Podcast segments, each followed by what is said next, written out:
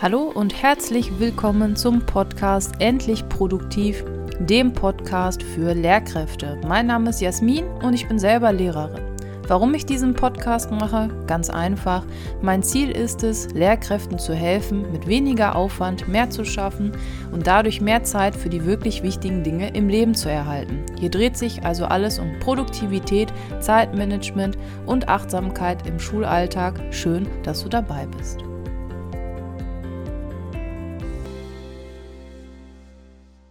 Hallo Leute, ich bin wieder zurück, beziehungsweise eigentlich war ich nie wirklich weg, aber du hörst es vielleicht schon an meiner Stimme, ich war einfach mal wieder krank. Erkältung, ähm, die Nase lief, beziehungsweise läuft immer noch ein bisschen. Und ich hatte Husten und was man halt so alles dann bekommt. Und habe dann einfach ja pausieren müssen. In der Schule wurde es sehr viel die letzten Wochen und dann noch mal eine Woche krank zu sein, das wirft dann ein bisschen die Zeitplanung durcheinander, aber dann ist das so und dann mache ich das, was ich immer tue. Ich überlege, was kann ich jetzt hm, ja abschneiden oder welchen Workload kann ich jetzt streichen, damit ich mein Pensum schaffe und dann ist das in der Regel leider der Podcast, wenn viele Dinge aufeinandertreffen. Deswegen gab es in den letzten zwei Wochen keine Podcast-Folge, weil ich eben krank war und schulisch total viel anstand. Ja, aber jetzt bin ich wieder zurück und ich freue mich, dir mit einer wirklich wichtigen Podcast-Folge ja wieder zurück zu sein. Und ich möchte dir eine Sache aber mitgeben. Ich finde, man sollte viel öfter Erfolge oder positive Dinge ja, feiern oder teilen. Und ich möchte dir eine Sache teilen, um damit direkt anzufangen. Ich unterrichte und lebe in NRW. Das bedeutet, dass ich seit Montag endlich Osterferien habe. Aber du merkst, ich bin krank direkt in die Ferien gestartet. Sehr arbeitgeberfreundlich. Und das ist das erste Mal in meiner ganzen Lehrerlaufbahn, dass ich in den Osterferien keine Korrekturen auf dem Schreibtisch liegen habe. Ich habe versucht, alles vorher zu korrigieren. Das ein oder andere hätte ich auch liegen lassen können. Ich habe mich dafür entschieden, hier und da noch mal eine halbe Stunde länger dran zu arbeiten, beziehungsweise also länger am Schreibtisch zu sitzen, um das Pensum wegzubekommen. Ich habe es gerade so geschafft und dann bin ich krank geworden. Man hört es noch. Aber ist das nicht super? Ist das erste Mal, dass ich keine Korrekturen hier auf dem Tisch habe. Und mein Tisch ist in den Ferien so leer wie noch nie. Gut, heißt jetzt nicht, dass ich gar nichts zu tun habe. Ich darf dafür mündliche Abiturprüfungen basteln, so ist es nicht. Aber immerhin muss ich nicht korrigieren, denn ich kenne ganz viele Kolleginnen und Kollegen, für die die Osterferien aktuell keine Ferien sind. Und für die möchte ich auch gerne eine Lanze brechen. Also wirklich, es gibt nun mal beide Seiten. Die, also in der Regel, ich glaube, die Osterferien sind für die meisten Lehrkräfte Korrekturferien. Ähm, ja. Deswegen möchte ich dir heute sieben Tipps an die Hand geben, wie du während der Schulzeit, aber auch je nach Tipp in den Ferien äh, dich effektiv erholen kannst. Ferien bieten sich da an, ja, aber die Tipps, die ich dir jetzt mitgebe, die passen am besten in den Schulalltag. Und hier kommt Tipp Nummer eins und ich bin ganz ehrlich, schaffe ich nicht immer. Es wird besser. Es ist aber noch nicht so, dass es gut ist. Und zwar lege dir Arbeitszeiten fest. Was bedeutet das? Leg dir jeden Abend eine bestimmte Uhrzeit als Deadline fest oder leg dir ein Zeitfenster fest, in dem du nur arbeitest. In meinem Fall, ich habe jetzt keine Kinder und so weiter. Bei mir ist es ganz einfach. Ich möchte nach den Osterferien versuchen, ab 18 Uhr nichts mehr für die Schule zu machen. So, wenn, wenn ich mir das jetzt überlege, 18 Uhr klingt erstmal so wahllos, aber wenn ich zur ersten Stunde habe und bei uns beginnt die Stunde um 5 vor 8 und ich habe neun Stunden, das geht bis Viertel vor vier. Um vier bin ich dann zu Hause, ähm, dann habe ich genug Stunden schon gearbeitet. Das heißt, bis von 16 bis 18 Uhr habe ich noch ein Zeitfenster von zwei Stunden. Wenn ich in der Schule nichts zum Mittag gegessen habe, meistens nehme ich mir etwas mit, dann esse ich da und dann, also esse ich zu Hause ab 16 Uhr und dann habe ich zwei Stunden. So, heißt also, ich muss erstmal den Kram für den nächsten Tag erledigen, meine Unterrichtsvorbereitung. Und wenn ich das habe, kann ich mich noch um andere Dinge kümmern. Andere Dinge meint alles organisatorische, korrigieren, alle Zusatzaufgaben, die jeder von uns echt hat. Es gibt Kolleginnen und Kollegen, die schaffen es, am Wochenende nichts für die Schule zu machen selbst wenn sie korrigieren müssen. Das ist in meiner Welt gerade noch sehr unvorstellbar, wenn ich ehrlich bin. Wenn du da einen grandiosen Tipp hast, dann gerne eine E-Mail an hallo@endlich-produktiv.de. Ich freue mich, wenn wir gemeinsam unseren Arbeitsworkflow optimieren können und an unserer Gesundheit arbeiten können. Ich schaffe das aktuell noch nicht. Gut, was heißt jetzt am Wochenende nichts machen? Ich sag mal so, freitags bin ich meistens so zerstört, bin ich ganz ehrlich, da läuft nichts. Und wer meinen aktuellen Stundenplan kennt oder kannte, ähm, ich hatte freitags auch 8. und 9. noch Unterricht. So, da läuft bei mir tatsächlich danach nichts mehr. Ich bin wirklich komplett fertig. Samstags sind dann so Dinge, die in jedem Haushalt anfangen, äh, anfangen, anfallen. Ja, ähm, einkaufen, kochen, alles Mögliche, was mit Putzen, sowas. Da mache ich halt auch nichts, aber der ganze Sonntag geht dann meistens für die Unterrichtsvorbereitung drauf. Also, wenn du da einen Tipp hast, unbedingt mir bitte Bescheid sagen.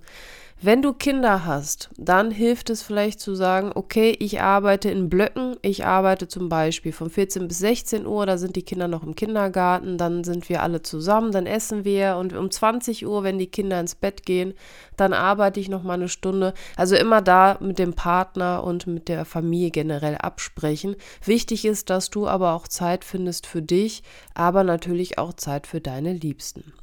Genau. Ich habe eben gesagt, der Sonntag geht bei mir meistens drauf für die Unterrichtsvorbereitung. Und das ist die zweite Regel beziehungsweise der zweite Tipp. Ich bin so ein bisschen perfektionistisch veranlagt. Es, es war mal schlimmer, es wird besser. Ich bin zum Glück nicht komplett perfektionistisch. Das führt aber oft dazu, dass ich mich in der Planung verlieren kann. Das heißt, ich plane und plane und finde aber nie ein Ende. Man kann ja die Stunde so gestalten, so und digital analog und das Arbeitsblatt und bla. Ich plane schon lange nicht mehr minutiös ich plane zwar immer noch phasenweise, aber ich versuche mich an das Pareto-Prinzip zu halten. Mit 20 Prozent des Aufwandes erreiche ich schon 80 Prozent des Ertrages. Und um die letzten 20 Prozent, also zu 100 zu erreichen, braucht man noch mal so viel mehr Energie. Und meistens fallen diese in Anführungsstrichen fehlenden 20 Prozent von 100 gar nicht auf. Das heißt, ich versuche eine solide Stunde zu planen, aber ich begrenze meine Unterrichtsvorbereitung. Ich habe früher im Referendariat habe ich, glaube ich, schon mal erzählt, minutenweise, echt halbe Stunde, 40 Minuten nach einem Bild für einen Einstieg gesucht. Mein Gott, mache ich jetzt nicht mehr nach 10 Minuten. Ich stelle mir den Timer, nach 10 Minuten nehme ich das beste Bild, was mir über den Weg gelaufen ist. Und die Schüler merken es nicht. Und trotzdem wird die Stunde toll. Oder auch nicht, aber es liegt dann nicht an der einen Karikatur, die nicht super, super perfekt war. Der dritte Tipp. Erreichbarkeit für Eltern, Schülerinnen und Schüler, aber auch fürs eigene Kollegium. Sei für Eltern nicht ständig erreichbar. Und das führt schon dazu, dass man aufpassen muss, wenn man Eltern anruft, dass man das Handy auf anonym stellt, also dass die Nummer nicht zugestellt wird. Ich habe das einmal vergessen und ich hatte eine Familie, die hat das ausgenutzt und ich habe an Weihnachten, am ersten Weihnachtstag Anrufe bekommen. Das fand ich nicht so cool. Das habe ich dann aber auch so gespiegelt, dass auch ich ein Recht habe auf Ferien in Anführungsstrichen und dass der erste Weihnachtstag ähm, überhaupt nichts mit Schule zu tun haben sollte und dass sie mich bitte entschuldigen möge, ich werde aber nicht reagieren. Das wurde dann auch akzeptiert. Danach, ähm, ich war sehr deutlich, weil ich fand, dass da eine Grenze übertreten wurde. Also auch Appell an dich, weder unfreiwillig noch freiwillig die Nummer an Eltern oder Schülerinnen und Schüler rausgeben man kann das mit Erwachsenen, also mit Oberstufenschülerinnen und Schülern. Da mm, musst du das selber wissen. In der Regel gehen die damit sehr achtsam und vernünftig um. Aber wie auch, also ist deine Entscheidung. Ich möchte da keine Empfehlungen aussprechen. Wichtig ist mir, wenn Eltern Kontakt zu mir aufnehmen wollen, dann haben sie drei Möglichkeiten. Sie rufen im Sekretariat an und das liebe Sekretariat schreibt mir eine E-Mail mit der Bitte, Familie XY unter der und der Nummer zurückzurufen. So, das läuft. Oder wir haben ein Online-Portal. Da können teilweise auch Eltern uns mittlerweile schreiben. Auch so können Sie mich also erreichen. Es ist ein geschützter Raum, es ist nur schulisch und wenn Sie möchten, können Sie mich auch darüber kontaktieren. Oder der Klassiker, ich verrate allen Schülerinnen und Schülern ganz am Anfang des Schuljahres oder wenn ich neue Kurse bekomme, meine E-Mail-Adresse. Natürlich eine schulische, ja, bitte nicht die private raushauen. Und wer Probleme hat oder irgendetwas, kann mich auch immer über die E-Mail erreichen. Was mir da wichtig ist, und das sage ich den Schülerinnen und Schülern auch mit Bitte, um auch das an die Eltern weiterzuleiten, ich reagiere nicht immer sofort. Ich muss nicht ständig erreichbar sein. Die Welt fällt, also die Welt hört nicht auf, sich zu drehen, wenn ich nicht innerhalb von 30 Minuten auf eine E-Mail antworte. So, das ist mir wichtig und ich finde auch, dass Eltern und Schüler, also ich meine immer Schülerinnen und Schüler, ich sage jetzt aber nur Schüler, ich finde, dass das wichtig ist, dass Eltern und Schüler eben begreifen, dass ich nicht ständig erreichbar bin und dass ich nicht nur Lehrer bin, ich bin auch Mensch, ich bin auch Partner, ich bin auch ähm, Ehefrau, ich bin Freundin, ich bin, äh, ich habe eine Katze, Katzenhalter, keine Ahnung. Also ich habe auch verschiedene Rollen. Und diese Rollen sind mir auch wichtig und ich kann nicht immer in der Rolle Lehrer sein, auch wenn ich die Rolle gerne habe und meinen Beruf auch gerne ausübe in der Regel, aber ich muss nicht ständig erreichbar sein. Und das frühzeitig zu kommunizieren, finde ich sehr wichtig, damit nicht so eine Erwartungshaltung entsteht, ja, sie haben nicht sofort geantwortet. Ich sage, äh, in der Regel einen Tag warten ist bei mir mittlerweile normal. Und was ähm, viele gar nicht wissen, und das spiegele ich dann auch so zurück, ähm, und am nächsten Tag kommt meistens die Frage, haben Sie meine E-Mail erhalten? Dann sage ich ja natürlich. Ja, aber Sie haben noch gar nicht geantwortet. Sage ich, stimmt. Ich habe deine E-Mail sogar auch schon gesehen, aber ich habe noch zehn andere E-Mails, die ich vorher beantworten muss. Ich denke, heute bekommst du eine Antwort. Und dann sind die erstmal überrascht, wie ist es nicht die einzige E-Mail, die sie bekommen haben. Die werden überrascht, wenn sie überhaupt wüssten, wie viele E-Mails Lehrkräfte zu bearbeiten haben, aber das mal an anderer Stelle. So, dann der nächste Tipp. Tipp Nummer vier, mache regelmäßig Pausen. Ich weiß, das ist so ein Klassiker und jeder weiß es, aber nicht jeder setzt es um. Deswegen habe ich es gerne nochmal eingebaut. Wichtig ist wirklich, sich im Schulalltag kurze Ruhepausen zu gönnen. Ich weiß, dass es sehr schwierig sein kann. Ich arbeite zum Beispiel an einer Schule, die zwei Standorte hat. Die Standorte sind zu Fuß zehn Minuten auseinander. Mit dem Auto, Entschuldigung, mit dem Auto zwei, drei Minuten. Also mit dem Auto wirklich echt ein Katzensprung. Aber nichtsdestotrotz ins Auto einsteigen, hinfahren, einen Parkplatz suchen, dann wieder in die Schule rein es gibt manchmal nicht mal Zeit, um auf Toilette zu gehen. Und das finde ich schon problematisch. Das ist einfach ein standortbedingtes Problem. Und deswegen, und das hat meine Fachleiterin damals in Englisch, viele liebe Grüße, falls sie mal irgendwann das hier hören sollte, gesagt, achten Sie darauf, sich irgendwie im Unterricht Ruhephasen, Ruheinseln, irgendetwas einzubauen. Nicht jeden Tag von 8 bis 16 Uhr den Entertainer zu spielen. Das ist ganz wichtig. Und die Pausen wirklich dann auch als Pausen nutzen. Wie oft machen wir Pause und dann beantworten wir irgendeine E-Mail, rufen noch den Kollegen schnell an, der hatte uns ja eben angerufen, ich konnte eben nicht drangehen. Das ist ganz, ganz wichtig, dass man wirklich vielleicht sogar die Augen schließt und sagt, so, fünf Minuten, ich versuche jetzt an nichts zu denken, ich lasse alles an mir abprallen. In den fünf Minuten wird auch da sich die Welt nicht aufhören zu drehen, wenn wir nicht sofort den Kollegen anrufen. Anita, die Zeitplanerin, eine ganz, ganz liebe Kollegin und Freundin von mir, ähm, hat gesagt, mache einfach in den Pausen genau das Gegenteil von dem, was du gerade getan hast. Und das finde ich super. Wenn ich die ganze Zeit am Schreibtisch gesessen habe und korrigiert habe, dann stehe ich eben kurz auf. Wenn ich die ganze Zeit gestanden habe, ich stehe meistens, wenn ich unterrichte, dann setze ich mich kurz hin. Und dieser Tipp könnte dir vielleicht auch helfen. Tipp Nummer 5. Zu Hause. Ähm, es gibt zwei Arten von Kollegen, habe ich den Eindruck. Kollege 1 arbeitet immer in der Schule und fährt erst dann nach Hause, wenn er alles erledigt hat. Oder Kollege, ja, der andere Kollege, der zu Hause arbeitet. Ich habe beides mal getestet. Es hat beides sein Für und Wider. Probiere es aus. Ich mittlerweile gehöre zu der Fraktion, ich arbeite lieber zu Hause in Ruhe, weil ich einfach hier auch alles habe, was ich brauche. Also es fängt schon damit an, dass ich mit meinem privaten Gerät kein WLAN habe in der Schule. Das heißt, ich muss immer einen Hotspot legen, dann frisst das mein Datenvolumen. Hotspot ist immer ein bisschen langsamer und, und, und. Nur um ein paar Gründe zu nennen. Und zu Hause sitze ich auch gerne an meinem Schreibtisch und ich habe ein großes Display, da stecke ich mein MacBook einfach dran Ach so, alles übrigens selber gekauft, allem Markennennung, bla bla bla. Ich mache keine Werbung, ich habe alles selber bezahlt.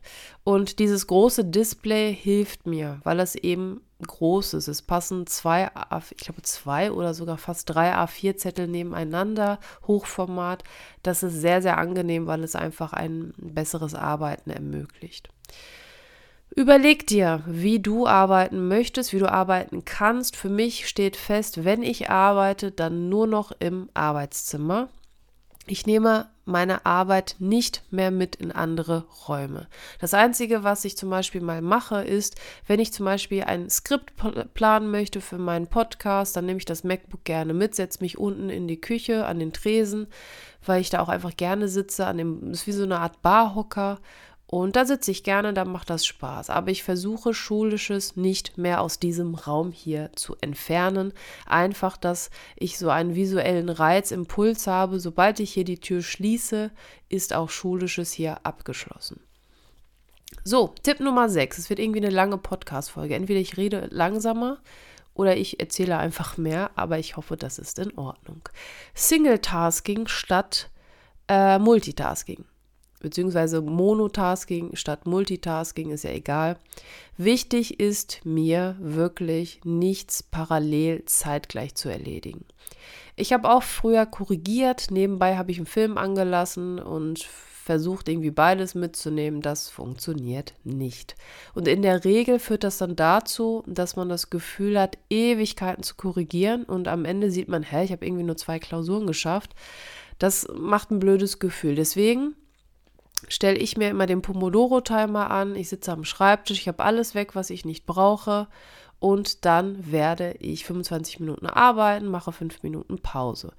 Dann geht das viermal und dann mache ich eine längere Pause. Dieser Pomodoro-Timer funktioniert. Und wer Probleme damit hat anzufangen, der sagt einfach, ich stelle mir vor dem Pomodoro-Timer nochmal einen Wecker auf 5 Minuten. So, und das Ziel ist es, fünf Minuten zu arbeiten. Wenn du dann keinen Bock hast, dann hörst du auf. Und diese fünf Minuten, diese Grenze, diese, diese Zahl ist so gering, also diese Hemmschwelle kann jeder übertreten oder übertritt jeder. Und in der Regel fällt es den meisten nur schwer anzufangen. Und nach fünf Minuten hören die meisten nämlich nicht auf und dann einfach ganz normal den Pomodoro-Timer stellen. Der letzte Tipp, ist, finde ein Ritual für dich, um den Feierabend einzuläuten. Je nachdem, was, es was ich mache, kann es sein, dass zum Beispiel mein Feierabend dann ist, dass ich sage, so, es ist jetzt 18 Uhr, ich lasse Stift und Zettel fallen und ich gehe zum Sport eine Stunde. Oder ich fahre zum Sport mit dem Auto. Oder dass ich sage, ich klappe jetzt mein MacBook zu, ich lasse es jetzt hier oben und unten lese ich ein gutes Buch im Wohnzimmer oder oder. Es gibt viele Wege. Manche haben ein Lied, was sie dann ähm, anstellen. Manche haben ein Lied, was sie anmachen, wenn sie anfangen zu arbeiten. Letztendlich ist es total egal, aber finde etwas, und ritualisiere es, damit dein Körper, dein Geist, damit du weißt, okay, jetzt ist auch wirklich Feierabend, jetzt ist auch Schluss. Okay, also wir hatten sieben Tipps. Ich gehe sie rückwärts einmal durch, finde ein Ritual. Monotasking, kein Multitasking. Dein Arbeitsplatz ist entscheidend. Pausen sind entscheidend. Minimiere die ständige Erreichbarkeit für andere. Begrenze die Unterrichtsvorbereitung und lege dir selber Arbeitszeiten fest. Wenn du es nicht machst, machst, macht es nämlich keiner. Wichtig ist, nicht sofort versuchen, alles umzusetzen. Pick dir ein, zwei Dinge, vielleicht aber auch nur eine Sache, je nachdem, welchen Tipp du nimmst und versuche es nach und nach umzusetzen. In der Regel sagt man, wenn du etwas drei, vier Wochen durchhältst, dann könntest du jetzt in diesem Fall einen weiteren Tipp etablieren. Wichtig ist aber eben nicht alles auf einmal, weil dann ist das sowieso zum Scheitern verurteilt. Ich wünsche dir eine grandiose Woche. Wenn du in NRW bist, wünsche ich dir weiterhin schöne Ferien. Ein paar andere Bundesländer haben, glaube ich, auch schon Ferien. Auf jeden Fall erhol dich gut, pass auf dich auf. Und dann hören wir uns in der nächsten Podcast-Folge. Das ist dann die hundertste Episode. Mal sehen, was ich da so Spannendes für dich vorbereitet habe. Bis dahin, hab eine schöne Zeit.